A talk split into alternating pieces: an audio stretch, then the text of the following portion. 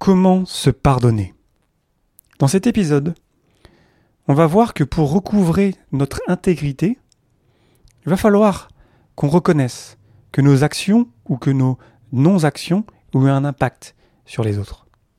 Le podcast Agile, épisode 232. Abonne-toi pour ne pas rater les prochains et n'hésite pas à le partager autour de toi. N'hésite pas à rejoindre mon serveur Discord pour discuter autour de cet épisode ou d'épisodes passés. Je t'invite aussi à participer à la grande étude sur les équipes agiles via un lien que je te mets dans la description de l'épisode et aussi à participer à l'étude sur les salaires de Scrum Life. Tu retrouveras plein de liens pour ça dans la description de l'épisode. On se retrouve aussi comme d'habitude le mercredi et le jeudi à 17h35 pour échanger sur des sujets inspirants. Je te remercie pour ta confiance et bonne écoute.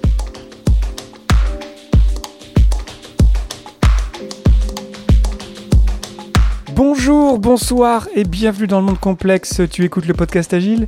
Je suis Léo Daven et je réponds chaque semaine à une question liée à l'état d'esprit, aux valeurs, principes et pratiques agiles qui font évoluer le monde du travail au-delà.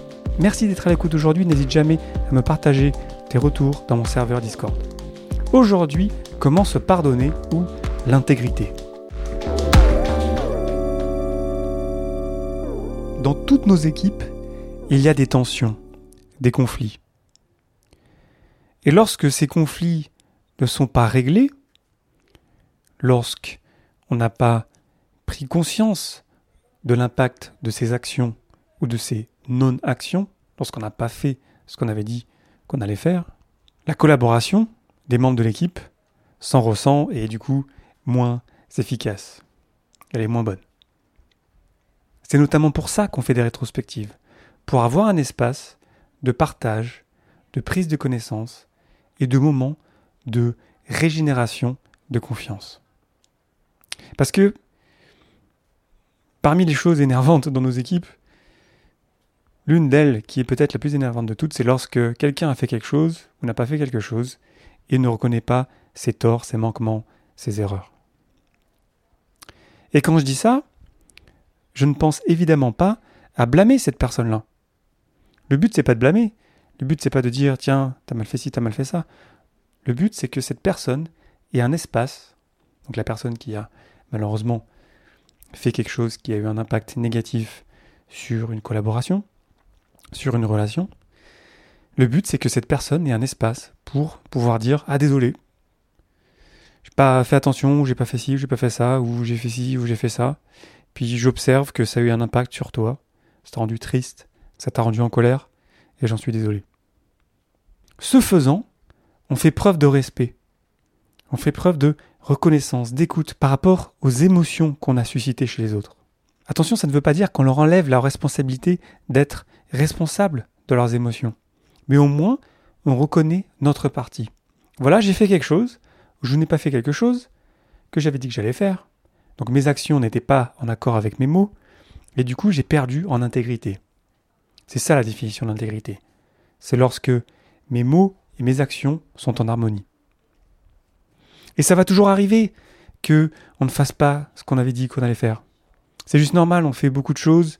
Voilà, on va laisser tomber des éléments, on va pas faire attention, on va faire quelque chose de la mauvaise manière, savoir un impact sur une personne parce que voilà, on connaît pas forcément bien les autres personnes autour de nous dans notre équipe, peut-être qu'on se connaît un petit peu mais c'est normal aussi que les personnes prennent les choses de différentes manières. Mais ce qui reste, c'est notre responsabilité de nos actes et de nos mots. Et c'est très important d'exprimer ses regrets. C'est pas juste une politesse sociale. C'est montrer aux autres qu'on prend en compte leurs besoins, qu'on leur fait preuve de respect, d'honnêteté et d'empathie pour eux. Alors comment faire pour retrouver son intégrité? Bah, Pour commencer, reconnaître où on en est. Observer la situation, je te renvoie à mes épisodes sur la communication non violente. Voilà. On a fait quelque chose, on n'a pas fait quelque chose, ça avait un impact. Ça ne veut pas dire qu'on avait d'ailleurs de mauvaises intentions. Hein.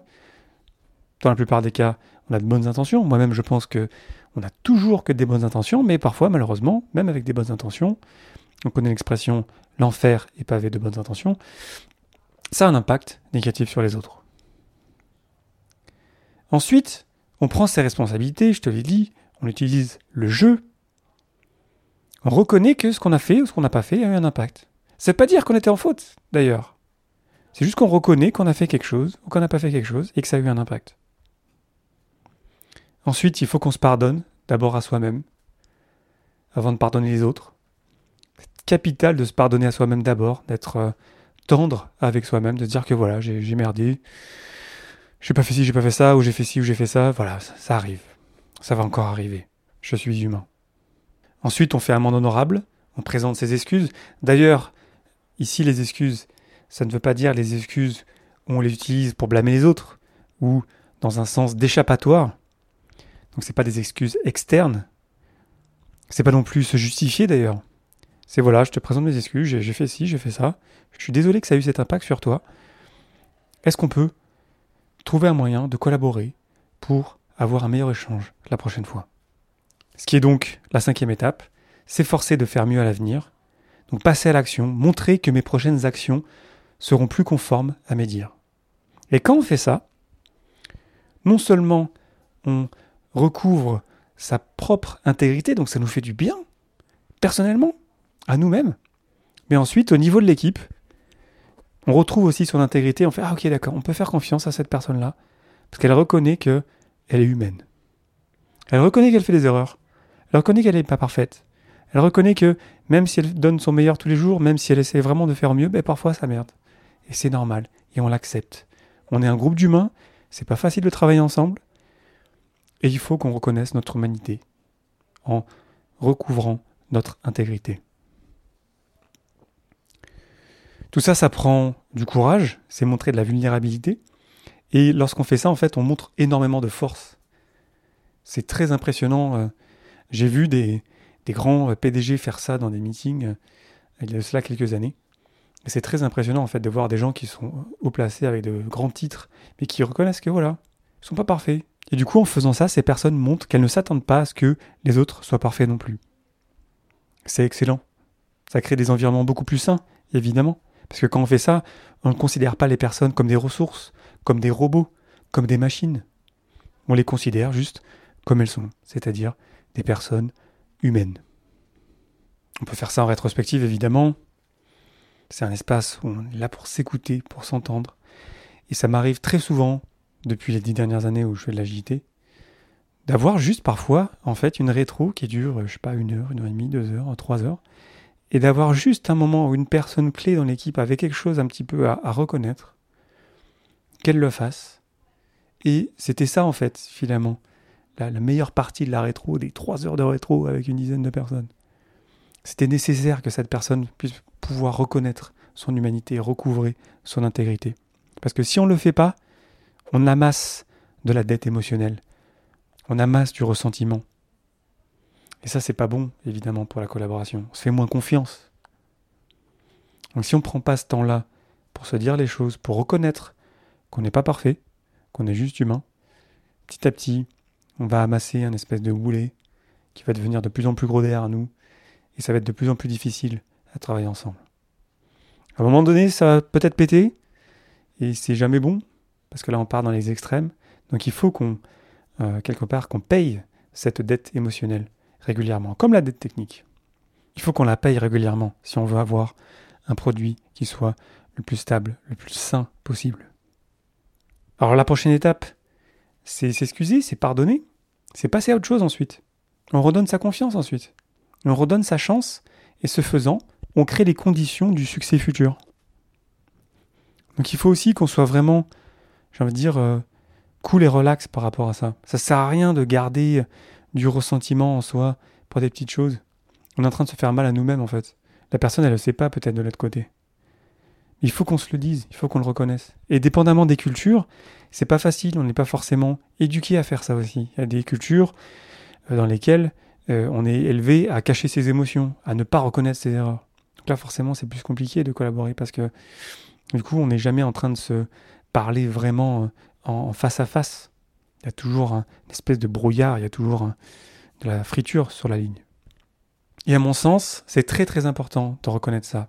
De reconnaître que voilà, même si j'ai les meilleures intentions du monde, même si j'ai travaillé mon message du mieux possible, même si je suis le meilleur par exemple en communication non violente, mais malgré tout, malgré tout ça, même dans un environnement très sain, Et malgré ça, je peux faire des choses, je peux dire des choses, ou je peux ne pas faire des choses qui vont avoir un impact négatif sur quelqu'un d'autre. Et peut-être que cette personne-là, elle prend mes actions ou mes non-actions ou mes mots d'une manière vraiment exagérée. Parce que voilà, l'histoire de cette personne, peut-être qu'elle a vécu des choses qui lui ont fait mal dans le passé. Peut-être qu'il y a aussi un conflit latent qui n'a pas été réglé. Mais c'est pas à moi de juger si ça c'est une bonne ou une mauvaise réaction. Moi je suis responsable de ma partie. Et si ce que j'ai fait ou ce que je n'ai pas fait a un impact négatif, alors je peux certainement changer quelque chose pour que le prochain échange, pour que la prochaine collaboration, elle se passe mieux. Donc pour ça, il faut que je reconnaisse que voilà, je ne suis pas parfait, que j'ai essayé, que je vais continuer d'essayer, et que je vais avoir besoin de collaborer, de construire un pont avec la personne en face de moi, pour pouvoir mieux collaborer à l'avenir. C'est un épisode qui me tient beaucoup à cœur. C'est un grand sujet pour moi, et j'ai eu la chance de vivre au Canada pendant plus de, de 4 ans, où euh, si, tu suis un petit peu les, talk shows euh, américains, on aime bien se moquer en fait des Canadiens qui disent désolé tout le temps. Et du coup, j'ai lu un peu là-dessus, et puis j'ai grandi avec cette idée de c'est ok de dire désolé. Ça veut pas dire que euh, j'ai tout fait mal, mais voilà, j'ai fait quelque chose qui a eu un impact sur toi, donc je suis désolé que ça ait eu cet impact sur toi. C'était pas mon intention. Et la clé là-dedans, c'est de ne jamais voir une intention négative dans les actions des autres. Et nous, en tant qu'agilistes, on est convaincus que les personnes ont de bonnes intentions. On, on pense théorie Y. Mais ça ne veut pas dire que ce qu'on fait, même si on a les meilleures intentions du monde, ont un impact forcément positif sur les autres. Peut-être que c'est négatif, et alors, on a une partie de la responsabilité en nous. J'espère que cet épisode t'aura inspiré. N'hésite pas à me dire ce que tu en penses directement dans mon serveur Discord. N'hésite pas non plus à partager cet épisode à quelqu'un autour de toi que ça pourrait intéresser. C'est un, grand sujet. Je pourrais développer encore beaucoup. Peut-être qu'on en parlera en live sur Twitch un jour. Il y a plein de textes intéressants sur ce sujet-là. Euh, ça me semblait vraiment très important de, de parler de ça parce que c'est à la fois très fin et très important dans nos échanges au quotidien. Et pour moi, ça passe par de petits désolés, c'est des petits ah oui, pardon. C'est des petites choses pour montrer que voilà, je suis désolé si j'ai fait ça, que ça a eu un impact sur toi. C'était pas mon intention. Qu'est-ce qu'on peut faire mieux pour la suite?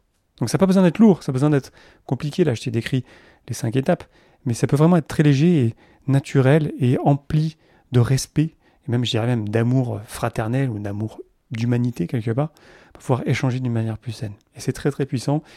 Et quand on rencontre des gens qui, parlent comme ça, qui s'expriment comme ça avec beaucoup de respect, avec beaucoup d'empathie, là finalement cet épisode c'est sur l'empathie, hein, bah c'est vraiment, je sais pas comment le dire, tu le ressens, tu ressens cette humanité, tu ressens cette connexion humaine. Et c'est tellement agréable de rencontrer des gens comme ça. Je te remercie infiniment pour ton attention et tes réactions. C'était Léo Daven pour le podcast Agile et je te souhaite une excellente journée et une excellente soirée.